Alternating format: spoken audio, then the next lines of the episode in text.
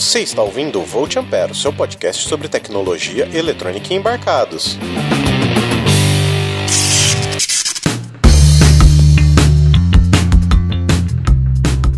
Olá, sejam bem-vindos a mais um episódio recorrente do Volt Ampere. Meu nome é Adrian Lemos e estou com ele, o Roger Manrique. Olá, pessoal. E juntamente conosco temos a presença dele, Guilherme Andrade. Salve, salve, gente. E hoje, o Sr. Roger Manrique, sobre o que, que nós vamos falar? Hoje, Sr. Adrian, nós vamos falar sobre linguagens de programação, mas não vamos falar sobre qualquer linguagem de programação. A gente tem um, uma pauta um pouco especial hoje. É sobre que tipo de linguagem que a gente vai falar, Roger? A gente vai falar sobre linguagens de programações esotéricas. Beleza, peraí, mas a gente vai falar sobre esotérica, mas antes a gente tem que falar o que é linguagem de programação, né? É, vamos dar um contexto aí pra galera. Linguagem de programação, ela nada mais é do que um método padronizado para expressar instruções em um computador. É um conjunto de regras sintáticas e semânticas usadas para definir um programa de computador, né? Certo. Basicamente, o computador ele é burro, então você tem que anotar para ele tudo o que, que ele tem que fazer direitinho, na ordem certa, bem explicadinho, igual a mãe da gente fazia quando saía de casa e deixava a gente sozinho. Aí ele vai entender. É isso aí. E uma linguagem, ela permite que um programa ele especifique precisamente sobre quais dados o computador ele vai atuar, como esses dados eles são armazenados ou eles são transmitidos e quais ações devem ser tomadas sobre várias circunstâncias. Existem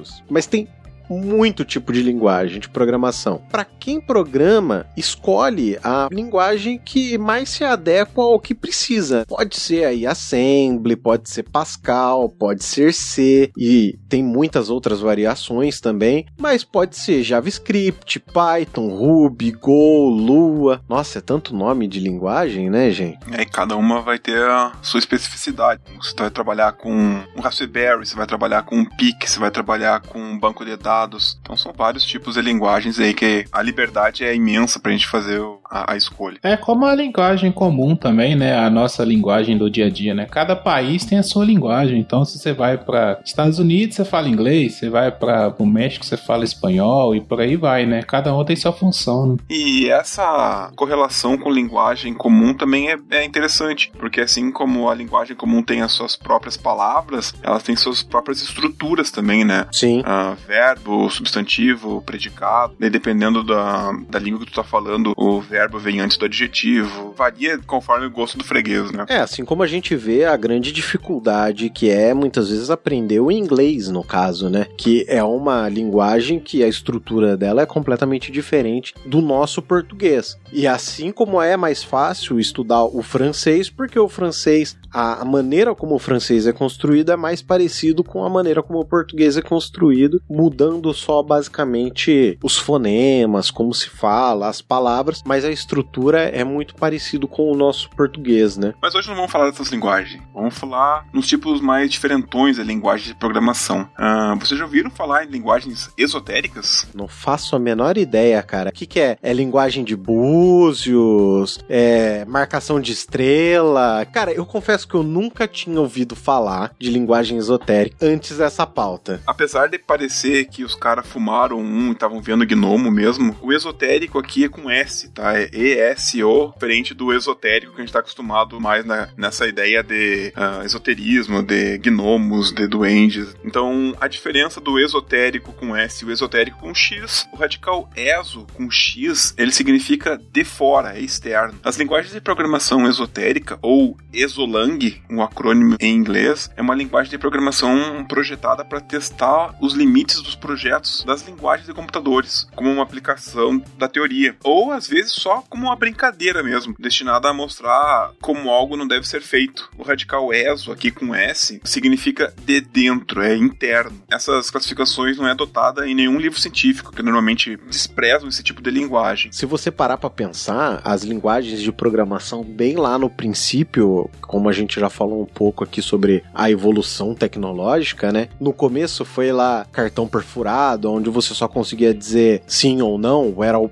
bem o binário da coisa mesmo. Aí nós até chegamos a falar ali de Assembly ou Pascal, que eram linguagens que utilizavam uma comunicação mais simples, você tinha menos instruções, então você acabava precisando ter mais passos para poder executar uma função, até linguagens mais estruturadas como C, Java, Python, onde você acaba se assemelhando bastante com o inglês, né, que é considerado a linguagem mais padrão que existe no mundo. Diferente das linguagens padrões, a Exolang ela não tem um sentido muito prático para programação. Geralmente ela é feita ou realmente como uma brincadeira ou como uma forma de testar algum limite. Por exemplo, a gente vai ver Exolangs ali que testam limites de tamanho mínimo de compilador, por exemplo. Um negócio assim que não é só pela brincadeira da coisa, ele tem um sentido mais de experimentação mesmo. Bom, e como todo mundo gosta de uma lista, né? É claro que a gente não ia ficar de fora porque a gente gosta também. A primeira delas é o Bureau. Quem pode definir o que é o Bureau pra gente? Cara, eu acho que o Bureau ela é tão excelente, mas tão excelente, que a definição oficial da linguagem é praticamente uma propaganda para a linguagem. Eu acho que tem que ser feita na íntegra de qual é a definição oficial da linguagem. Olha lá, eu posso fazer. Não tem como não rir dessa. É, vamos lá. A definição oficial da linguagem já é uma piada pronta. O Beard, Bambam, It's Showtime, Recursive Linguagem. É a linguagem de programação mais 13 já inventada. Ai, meu Deus do céu. Deve ser utilizada apenas para quem realmente constrói fibras e não é água com ah, tem que ter muita referência de academia para entender isso. É uma linguagem extremamente simples, porém com o poder de derrubar todas as árvores do Parque do Ibirapuera em São Paulo. Programando em Beer é verão o ano todo. Já deu para perceber que quem inspirou a sintaxe dessa linguagem é aquele ser humano, aquele ex-BBB, marido da. Como que era o nome da boneca mesmo, cara? Maria Eugênia. Da Maria Eugênia. Aqui cara. tem referência de Big Brother, Olha mano. só, cara. Mas que hoje, na verdade, é um fisiculturista, o famosíssimo Kleber Bambam, né? E, inclusive, essas referências, elas se deram a partir de um vídeo que ele tá se exercitando com o Felipe Franco. Caso você tenha voltado de Marte ontem, o link desse vídeo vai estar tá aqui no episódio. Vocês podem conferir aqui ou lá no nosso site. A linguagem foi criada pelos R. Cezeira e Padilha Monster da comunidade Code Builder Brasil e a sintaxe do Beer é bastante familiar para quem conhece C e seus derivados. O site oficial dessa nova linguagem disponibiliza um tutorial e exemplos de como utilizar Beer, que tem como comandos hora do show para abrir o programa. Você quer ver essa porra? Para mostrar o dado na tela. O que você que quer, monstrão? Para ler uma entrada de usuário. E claro, Beer! Tipos de dados que são diversão à parte. Frango, que é um achar Monstrinho, que é um short. Monstro, que é o int. Monstrão é long. Trapézio é float. Trapézio descendente é aquele que você tem que buscar, sabe? Você vai buscar o trapézio descendente. é o double. E bíceps frango é o Manzine. O programa Olá Mundo em Beer fica assim. Hora do show. Você quer ver essa porra? A parêntese, abre aspas, Hello World, porra, barra N. Fecha aspas, fecha parênteses, ponto e vírgula. Bora, compadre! Zero, ponto e vírgula, beer, pra encerrar. Cara, é, é. essa linguagem de programação, cara, é, eu sei que os caras que fizeram essa linguagem fizeram só pela zoeira, mas, cara, é excelente os nomes de função, tudo. Pra quem quiser saber mais o que que é char, short, int, dá uma procurada sobre linguagem C que lá vai explicar bem o que, que, são esses tipos de dados. A segunda linguagem, ela é o Arnold C, a linguagem que serviu de base pro Burl, né? Então o Burl foi inspirado em Arnold C, que é um puta de um brucutu aí pra gente, principalmente quem nasceu nos anos 80 e cresceu nos anos 90. Quem nunca ouviu falar do I'll be back. Além de tudo, além dele ser só um brucutu, ele também é o ex-governador da fucking Califórnia, né? O Mr. Olympia, o exterminador do futuro, Arnold Schwarzenegger, também conhecido como Arnold Schwarzenegger. Ainda bem que Schwarzenegger não faz parte do código, né? Porque aí ninguém ia conseguir programar. Espero que não. não, pior é que não. Quer dizer, melhor é que não, né? A sintaxe é composta de frases famosas na versão original, porque aqui, como no Brasil a gente tem uma dublagem muito boa, muita gente não deve conhecer essas versões originais, mas quem costuma ver filme legendado deve lembrar do Get Down. É, podia ter o Afonso Solano falando agora. Get Down! ele que imita super bem o, Arnold é que Schwarzenegger. O Arnold ele tem né? um sotaque carregadão, né? Então o Get Down é um, é um comando de decremento, por exemplo, o que tu faz lá no no, C, por exemplo, quando tu coloca dois menos. Uhum. Get the chopper é um comando para declarar uma variável. E knock knock é um operador e é um end. Cara, que criatividade, né? Cara, ser humano é demais, né? E desse estilo também existe muitas outras linguagens semelhantes, né? Como, por exemplo, a poética Shakespeare, onde um simples Hello World é dividido em dois atos e várias cenas. Cara, essa aí é realmente, pode até colocar depois nos links do episódio, mas um Hello World em Shakespeare é enorme, enorme, enorme mesmo, cara. Caramba. Só pra cara. sair Hello World. Tem também aquela outra linguagem, a Chef, que mais parece um livro de receitas, né? Tem também a L33T, né? Que se lê Lit, aonde um Hello World parece um scrapbook do Orkut. Nossa, cara, nós revelamos bem a idade agora, hein? Caramba! É, cara. o, Lit parece um miguxês. Mas, Sr. Roger Manrique, como fica um Hello World em Arnold C? O Hello World em Arnold C fica It's Showtime pra abrir o programa, daí pra fazer um print é Talk to the Hand abre aspas, Hello World, fecha aspas, e para terminar o programa, You have been terminated. Olha, a gente tá na segunda, na segunda linguagem e a criatividade já tá comendo solta.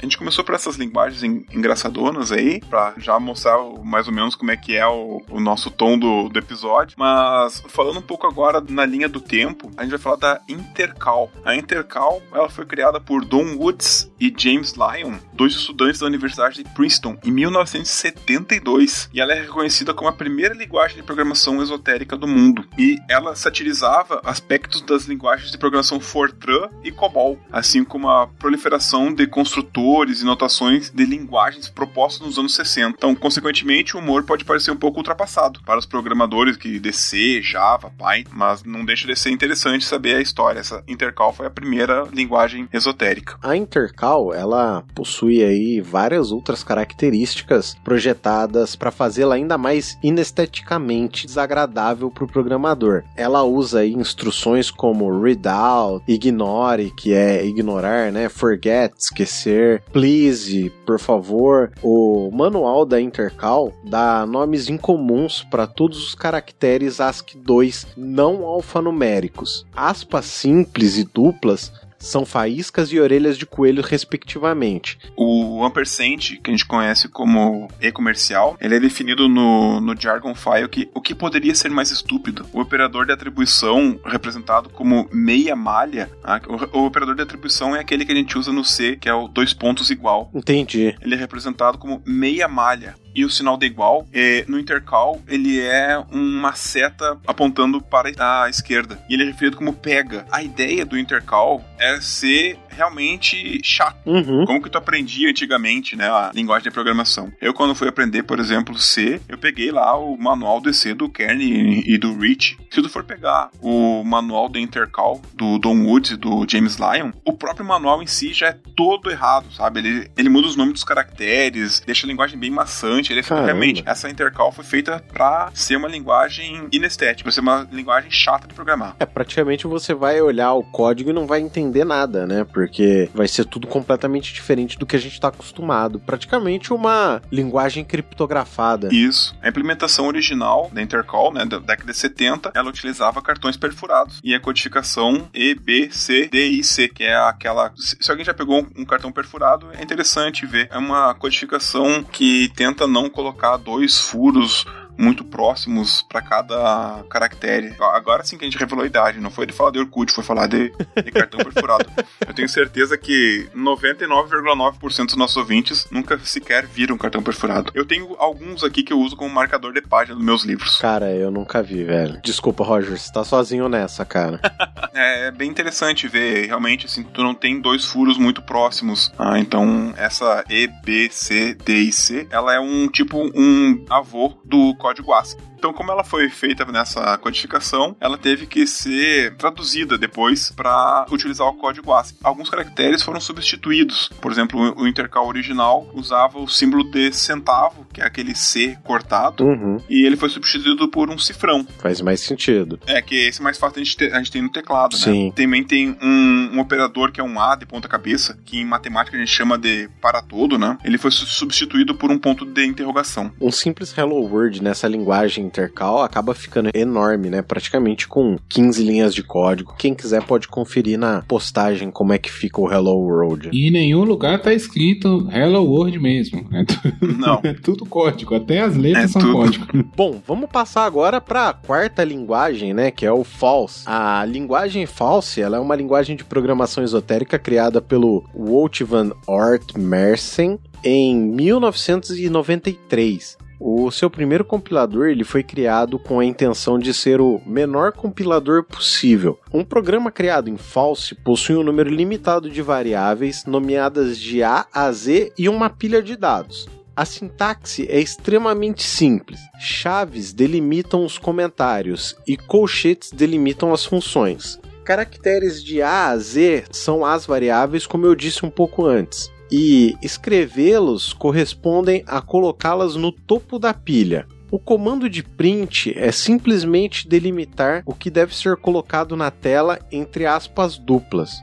O Hello World em False fica, portanto, assim: abre aspas, Hello World, exclamação, Enter, fecha aspas. Aqui a gente vai começar a ver um tipo de linguagem que é a linguagem baseada em pilhas, né? Isso daqui eu achei bem interessante, porque quem programou em Assembly já deve ter alguma pequena noção, assim, de como imaginar essas pilhas. Então a gente tinha lá os acumuladores, daí depois tinha que saber mais ou menos o que que tava no teu acumulador 1, para saber o que que tu vai fazer com o acumulador 2, tu vai somar, se vai subtrair, se vai fazer um end. Elas são criadas utilizando esse conceito. Essa e a próxima que a gente vai ver também. A próxima que nós vamos falar é Brainfuck, também conhecido como Brain F asterisco CK ou BF maiúsculo. É uma linguagem de programação esotérica notada pelo seu extremo minimalismo, criada por Urban Miller em 1993. Foi criada com a intenção de fazer uma linguagem que pudesse ser implementada com o menor compilador possível. Ué, de novo? A outra não era também? é, ela foi inspirada no False. Só que daí aqui, como a gente tinha falado lá no início, algumas linguagens esotéricas não é só pela zoeira. Aqui é o cara tá tentando fazer alguma coisa passo além. Então ele criou uma linguagem de programação que é a base. E o que vem depois seria os compiladores. Então, em False, o compilador ele tinha 1024 bytes o compilador. Caramba! O Brainfuck ele é mais minimalista ainda e ele consegue que alguns compiladores são menores do que 200 bytes. Cara, cabia dentro de um disquete e sobrava espaço. Nossa. então, o Brainfuck ele acessa a memória RAM através das células de memória e um ponteiro que aponta inicialmente a primeira célula. O tamanho de cada célula de memória depende do compilador ou interpretador usado. Na versão original eram usadas 30 30 mil células de memória, de 1 byte cada. Porém, é comum em implementações mais novas terem apenas 5 mil células. Existem versões com até um double word, 4 bytes, por célula de memória. A linguagem possui apenas 8 comandos, cada qual formado por apenas um caractere. Outros caracteres são considerados comentários e são ignorados. Esses 8 comandos são o maior que ele incrementa o ponteiro, o menor que decrementa o ponteiro, o sinal de mais incrementa em 1 um o valor, o sinal de menos ele decrementa em 1 um o valor da memória selecionada, o ponto ele imprime na tela o caractere relativo à célula de memória, a vírgula salva na célula de memória selecionada o código da próxima tecla a ser pressionada, o abre chaves ele é uma estrutura de controle e repete os comandos enquanto a célula selecionada for diferente de zero, como se fosse um while em outras linguagens. E o fecha chaves ele é o fim dessa estrutura. Então assim, qualquer outro caractere que tu escrever em brainfuck, ele ignora. Então são só esses oito caracteres que compõem a linguagem. Dá, dá uma olhada no Hello World lá no, no, no post do episódio, mas ele fica. Eu vou tentar falar aqui só os primeiros caracteres mais, mais, mais, mais, mais, mais, mais, mais, mais, mais, abre chaves, maior que, mais, mais, mais, mais, mais, mais, mais, maior que, mais, mais. É muito chato também, mas ele utiliza essa mesma noção das pilhas. Uhum. Então ele vai incrementando e decrementando. Ele cria uma célula e nessa célula vai incrementando até formar um H. Daí depois ele passa para a próxima célula e incrementa ela até formar um caractere E. E assim por diante até formar o Hello World. E daí depois ele tem os pontos onde ele imprime a cada uma das células que ele incrementou. Ah, se você for pensar, não é tão complicado. Você vai caminhando, né? É. Você acha a primeira letra, aí você vai para frente ou vai para trás para achar a outra e vai para frente. Não é tão complicado, mas é chato. Ah, sim, sim. Para quem tá acostumado a escrever simplesmente o Hello World. E nessa linha de, de linguagens de manipulação de pilha existem outros exemplos também. Tem uma que é chamada White Spaces. Se você já achou complicado esse código do Brainfuck, White Spaces é muito mais complicado ainda, porque ele é feito só de espaços em branco. Caramba, cara. Só três caracteres são utilizados na linguagem: tab, enter e espaço. E a combinação deles é que vai fazer o comando. Então, por exemplo, um tab seguido de um enter, ele incrementa a pilha. Digamos, eu não, eu não, eu não tenho de cabeça agora, mas um enter seguido de outro enter faz outra coisa, e assim por diante. Então ele seria mais ou menos como um brainfuck, mas daí tu olha o código, o código é uma página em branco. É, cara, o mais legal é que se alguém vier te encher o saco sobre identação entre tab espaço, você já pode falar para ela, vai programar em white spaces e já era. É, esse é uma linguagem boa para aprender indentação, para mostrar que, para quem tá aprendendo Python aí, pra mostrar que indentação faz toda a diferença. Vocês que acharam que a Brainfuck era, era fácil, existe a Hardfuck. Caraca. Que é uma implementação da Brainfuck que tem o objetivo de ser mais difícil de programar que a Brainfuck. Além dela, tem também a Call, né, que utiliza mugidos para manipular a pilha, né? É muito engraçado ver esse o Hello World do Cal é mu, mu, mu. Tem também a linguagem do Pikachu, né? Essa sim, essa tem um propósito muito nobre, né? Sim. De poder ser lida e compreendida por Pikachus. Assim como o White Spaces tem só três comandos, a Pikachu também. São Pi, Pika e Pikachu. E a combinação desses três comandos é que faz todas as manipulações da pilha. Ah, não, você imitou aí o Schwarzenegger, imita o Pikachu também. Pikachu! Para finalizar, né, a sexta e última linguagem se chama Bifunge. Essa linguagem ela foi implementada para ser a mais difícil de ser compilada. Sim, esse era o intuito do Chris Press em 1993, que não é o Chris Pratt. Cara, vocês perceberam que a maior parte dessas linguagens elas foram criadas em 1993? É, a nossa lista aqui sim, porque como a gente falou nisso, tem muitas linguagens de esotéricas. Mas a época deve ser por causa da Califórnia ali, né? O Red Hot Chili Peppers, a maconhinha e tal. Os caras deviam estar tá viajando na maionese. Get up, get up. Quando ele inventou essa linguagem para aquele computador, o Amiga, sim, é o Amiga mesmo. Essa linguagem ela é bidimensional, ou seja, um mesmo comando ele pode fazer mais de uma função, dependendo da direção que ele é colocado no código. O código ele é repleto de diversas setas para cima, para baixo, para um lado, para o outro. Então você pode usar o circunflexo, o V maiúsculo, o menor que ou o maior que, que eles vão alterando o fluxo do programa. Para deixar a coisa mais difícil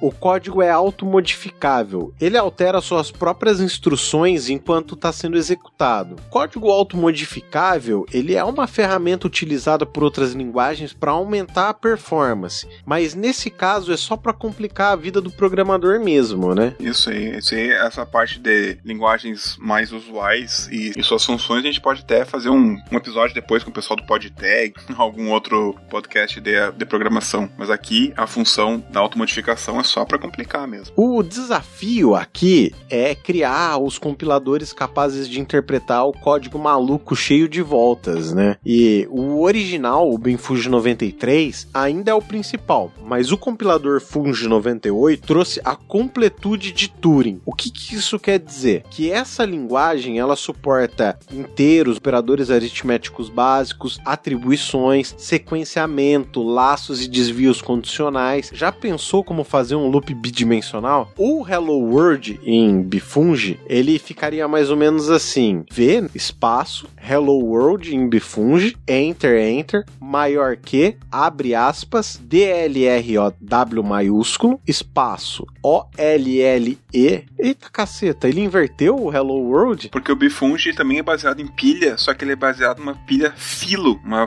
pilha first in, last out. Primeiro que entra, o último que sai. Que legal. Então que ele tá fazendo ali? Caso ali que tu falou V, Hello World em Bifunge, Aham. o V ele tá apontando pra baixo, né? E tu imagina o V uma setinha pra baixo. Sim. Então tudo que tá escrito depois do V, ele ignora. Como o código é bidimensional, ele tá dizendo assim, ah, o primeiro caractere, ele tá mandando ir pra baixo. Então ele vai pra baixo e a primeiro caractere da segunda linha é um maior que, ou seja, ele tá mandando agora o código ir para a direita. certo. E agora ele vai encher a pilha. Ele enche a pilha de trás pra frente. D, L, R, O, W, espaço, O. Escreve o Hello World ao contrário, fecha aspas, e depois cada vírgula é um print da pilha. Caramba. Ele vai imprimir na pilha first in, last out. Cara, que coisa linda. Por exemplo, se você fosse fazer um for, né? O for é um laço que ele vai se repetindo ali, né? Então você teria que ir trabalhando com a setinha pra baixo e depois setinha pra cima, setinha pra baixo, setinha pra tipo Isso, o código ir aham. andando pra baixo e pra cima até terminar aquele for. Isso que o Funge 98 trouxe, que o, o Bifunge 93 não tinha esse tipo de laço, mas com o Funge 98 tu consegue fazer, mas é mais ou menos isso mesmo. Tu coloca uma setinha pra baixo e teu código é melhor fazer ele antes o teu algoritmo no papel pra tu saber qual a direção que vai rodar o teu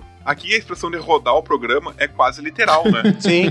Um outro exemplo de Hello World em Bifunge é, ao invés de começar o caractere por V, tu começa ele por um maior que. Quando tu coloca ele maior que, então tu tá apontando para a direita. Então ele aponta para a direita e no final da linha tu coloca um V. Ou seja, agora tu vai para baixo. E agora embaixo do V tu coloca um menor que que tu vai colocar o código para a esquerda. E de novo tu carrega a pilha com os caracteres ao contrário. Então ali bota O, L, L, E, H e depois tu coloca as vírgulas para imprimir e depois no final disso tu coloca um V para ir para baixo. Ou seja, o código ele é todo cheio de idas e vindas e sobe e desce e acaba ficando muito complexo fazer um, um compilador para essa linguagem. Esse é o desafio dessa daqui. Que legal. Cara, eu fiquei impressionado com essa última linguagem de programação.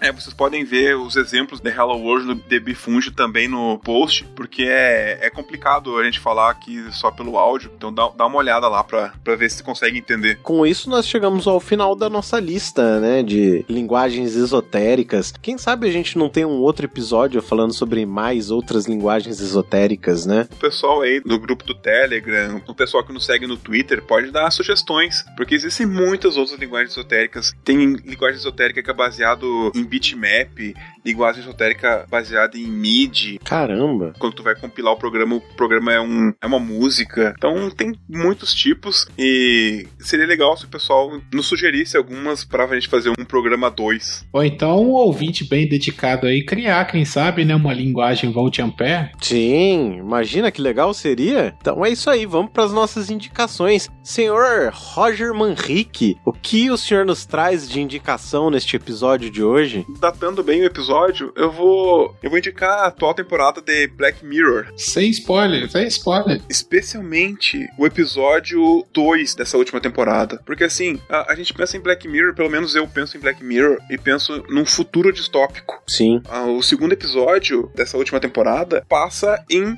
2018. É uma coisa assim que já tá aqui. Já pode acontecer alguma coisa muito semelhante ao que aconteceu no episódio. Realmente é um- uma indicação meio clichê, mas vale a pena aí. Dá uma olhada e depois vem conversar com a gente sobre o que achou do episódio. E tu, Guilherme, o que tu tens pra nós hoje? É, eu vou pedir licença pra fazer um pequeno alto jabá, se vocês me permitem. Por favor. Eu queria indicar uma série, que é a série Chernobyl, da HBO, uma minissérie de cinco episódios. Nesses últimos tempos aí, foi pra, pra boca da galera, é a maior nota do IMDB, então uma série muito, muito legal. E o Alto Jabá fica pelo TV na Calçada, que nós fizemos um episódio muito que especial, comentando a série, então quem quiser assistir a série, que eu super indico, e depois ir lá conhecer o TV na Calçada, fique à vontade aí para nos conhecer. É, e você, Adrian, qual que são as suas indicações de hoje? Eu tô tentando pensar aqui o que falar de indicação, né? Porque eu tô numa espiral de trabalho e edição maluca. Indica trabalho pros vagabundos. Não, cara, mas eu queria indicar uma série que é, já é até meio antiga, inclusive, que se chama Grey's Anatomy. Que isso, cara? 14 temporadas? Você não tem dó do pessoal, não? Pois é, cara.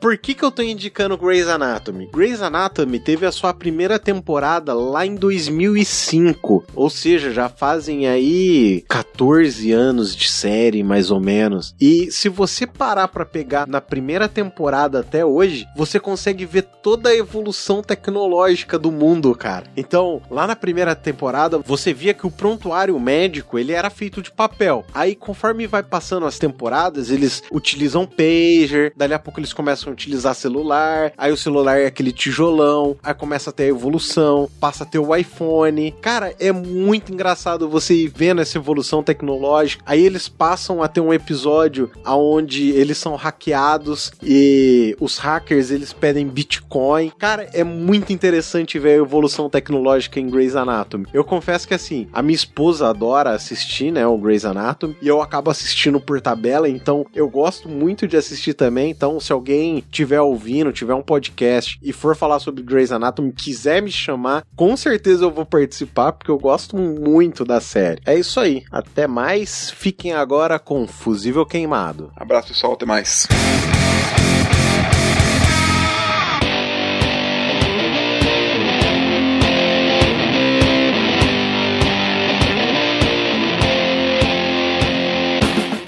Sejam bem-vindos ao Fusível Queimado, a sua sessão de e-mails e recadinhos aqui do Volt Ampere. E hoje nós temos um recado mais do que especial com ele, senhor Guilherme Andrade. E aí, galera, estamos de volta aqui mais uma vez. E, senhor Guilherme, nós temos mais um ser humano conosco nessa gravação. É mesmo? É, cara. Quem sois vós, Roger Manrique? Ser humaninho, cá estou. É isso aí. Hoje, nesse Fusível Queimado, a gente tem que começar, lógico, falando do nosso link de comissão da Amazon, né? Porque a gente quer fazer coisas novas. Quem sabe sortear novos Arduinos, Raspberry Pi. Mas para isso a gente precisa da ajuda de vocês. E como que vocês podem nos ajudar, senhor Roger Manrique? Vocês podem ajudar a gente de várias formas. Uma delas é pelo link de comissão da Amazon, que vai estar no post. Outra é também divulgar a mensagem do Volt Ampere pro coleguinha de vocês aí. Eu sei que a maioria de vocês está na faculdade ou no curso técnico, então cara, vocês têm um monte de colega, fala da gente pra ele, pega o celular deles e abre no Spotify, abre no Pocket Cast, o que seja, e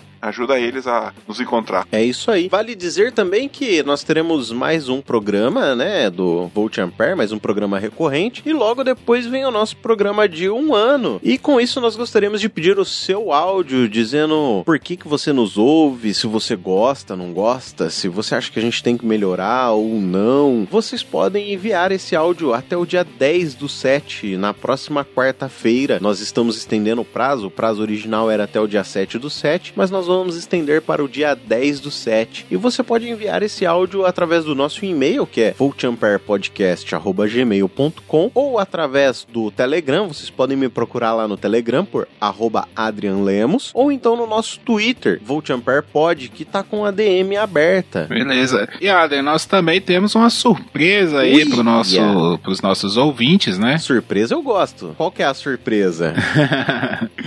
Então, no clima de comemoração de um ano de Volt Ampere, nós vamos fazer uma live lá no nosso canal do YouTube no dia 11, nesse dia 11 de julho, tá, galera? Quinta-feira, às 21 horas, estaremos lá no YouTube. Então, você que não tem nada para fazer da vida, ou que você que tá voltando do trabalho, você que sempre nos acompanha, põe lá na live. Já assina o canal do YouTube, primeira coisa, assina o canal do YouTube, ativa o sininho sininho, porque aí quando a gente entrar, você já vai receber a notificação que nós estaremos ao vivo e vai lá, dá seu comentário, interage com a gente. Nós vamos contar histórias sobre esse um ano de Volt Ampere, os bastidores, as histórias engraçadas, as surpresas, os, é, histórias dos entrevistados. E você quiser comentar ao vivo, nós com certeza leremos os seus comentários e interagiremos com vocês. Beleza? Então nós aguardamos lá no canal do YouTube do Volt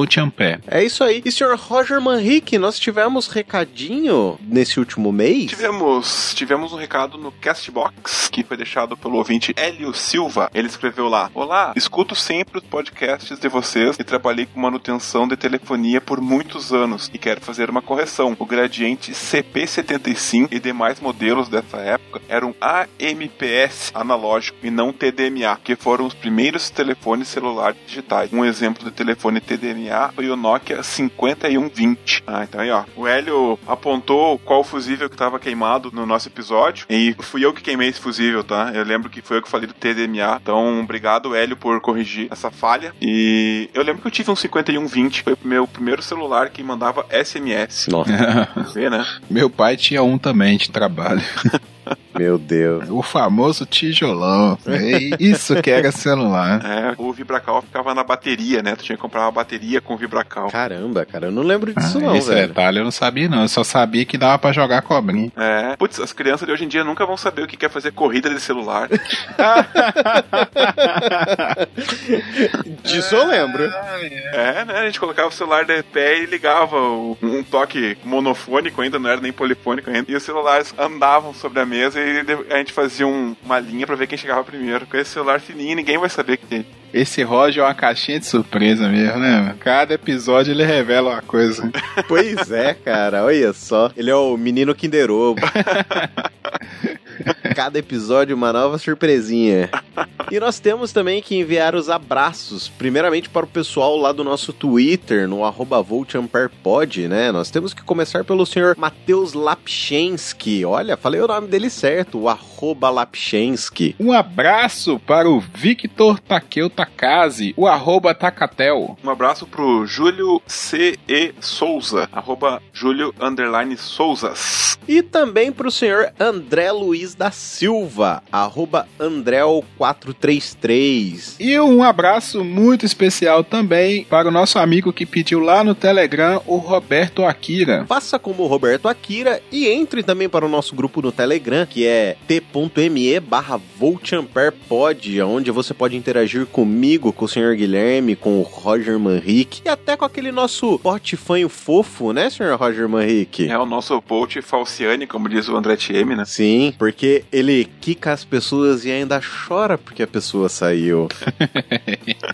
As nossas redes sociais, onde vocês me encontram em arroba Adrian Lemos, no qual eu não estou utilizando no momento, porque o nosso país está passando por um certo momento delicado, muita coisa chata, muita porcariada, eu ando meio pra baixo, tô meio de saco cheio, então eu dei um tempo do meu Twitter mas tô sempre olhando o Twitter do Volt Ampere, tá, pessoal? Não deixei de olhar esta nossa rede social. Apesar de tudo, eu não consigo ficar longe do passarinho do Twitter. Vocês encontram a minha pessoa no arroba Gui Papo Calçada, lá no Twitter também. Estou sempre tweetando algumas coisas lá de, de coisas que eu escrevo. Se você gosta de, de ler sobre loucuras da vida e reflexões, me segue lá que de vez em quando você vai ver um texto lá que eu escrevo. Inclusive o Gui fez uma crítica muito boa sobre o episódio que marcou a semana passada no Twitter do Sommelier de Podcast. Sobre o babaca ouvidor de podcast. É, então dá uma passada lá no, no Twitter do Gui e vale a pena dar uma lida no, no texto que ele escreveu sobre o assunto. É, só para deixar aqui a informação, o texto chama é um offcast pensamento elitista barra antipopular. Senhor Guilherme, e por que existe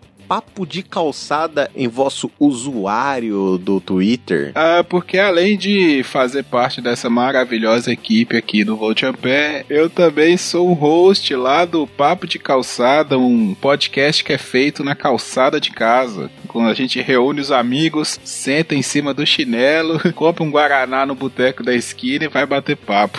Mas não é aquela calçada, não, do calçadão de Ipanema, na beira da praia. Não, não, não. É aquela calçada na porta de casa mesmo, que depois você jogou um, um golzinho ali, marcado com chinela havaiana. Depois que tu arrancou a tampa do dedão no paralelepípedo. É aquele que tem aquele meio fio que castiga. É esse mesmo. Quem quiser conhecer a gente, segue lá. É só procurar no seu feed aí. O mesmo que você usa pra ouvir o Volte a Pé, ouve lá também o Papo de Calçada. Dá essa moral aí, que o trabalho é feito com muito carinho. E Vossa Senhoria, senhor Roger Manrique? Eu estou, por enquanto, só no Twitter, mas também um pouco. Uh Away. Meu Twitter tá trancado lá, mas eu tenho usado bastante. Eu só tranquei pelos mesmos motivos que o Adrian. Ah. Mas só pedir lá pra me seguir que eu, que, eu, que eu libero, tá? É só uma questãozinha de saúde mental mesmo que eu dei uma trancada ali, porque tá ficando meio paranoico. ah, mas segue lá, é arroba Roger Manrique. Manrique vai estar escrito no post. E é isso. E, senhores, se o nosso querido ouvinte estiver ouvindo em seu belíssimo iPhone, o que, que ele pode fazer para ajudar mais ainda o nosso querido podcast? Ele pode avaliar a gente lá no iTunes, né? Dar cinco estrelas que nós merecemos, né? É, dá muito trabalho, gente, fazer esse podcast aqui, vocês não sabem o corre que é.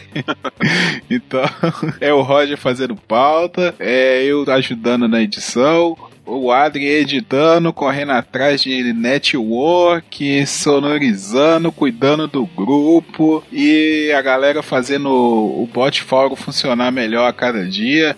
Então dá muito trabalho isso aqui, gente. É isso aí. Dá uma moralzinha pra gente, dá cinco estrelas lá, deixe seu comentário, com certeza vai ser lido aqui também, né, Adri? Sim, com certeza. Toda a avaliação da iTunes acaba sendo lida aqui também. Bom, pessoal, então é isso, né? Ficamos aqui com o fusível queimado. Até o próximo programa. Tchau, tchau. Valeu. Tchau, tchau, pessoal. E toma uma dica bem no finalzinho agora. Tem um easter egg na vitrine do episódio aí. Quem descobrir, olha, quem descobrir, eu acho que eu até pago uma caneca, tá? Uia!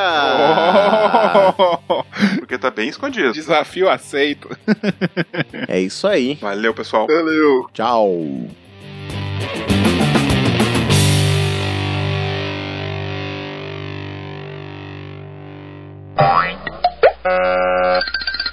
Mas que hoje, na verdade, é um fisiculturista, o famosíssimo Kleber Bambam, né? E, inclusive, essas referências, elas se deram a partir de um vídeo que ele tá se exercitando com o Felipe Frango. Né?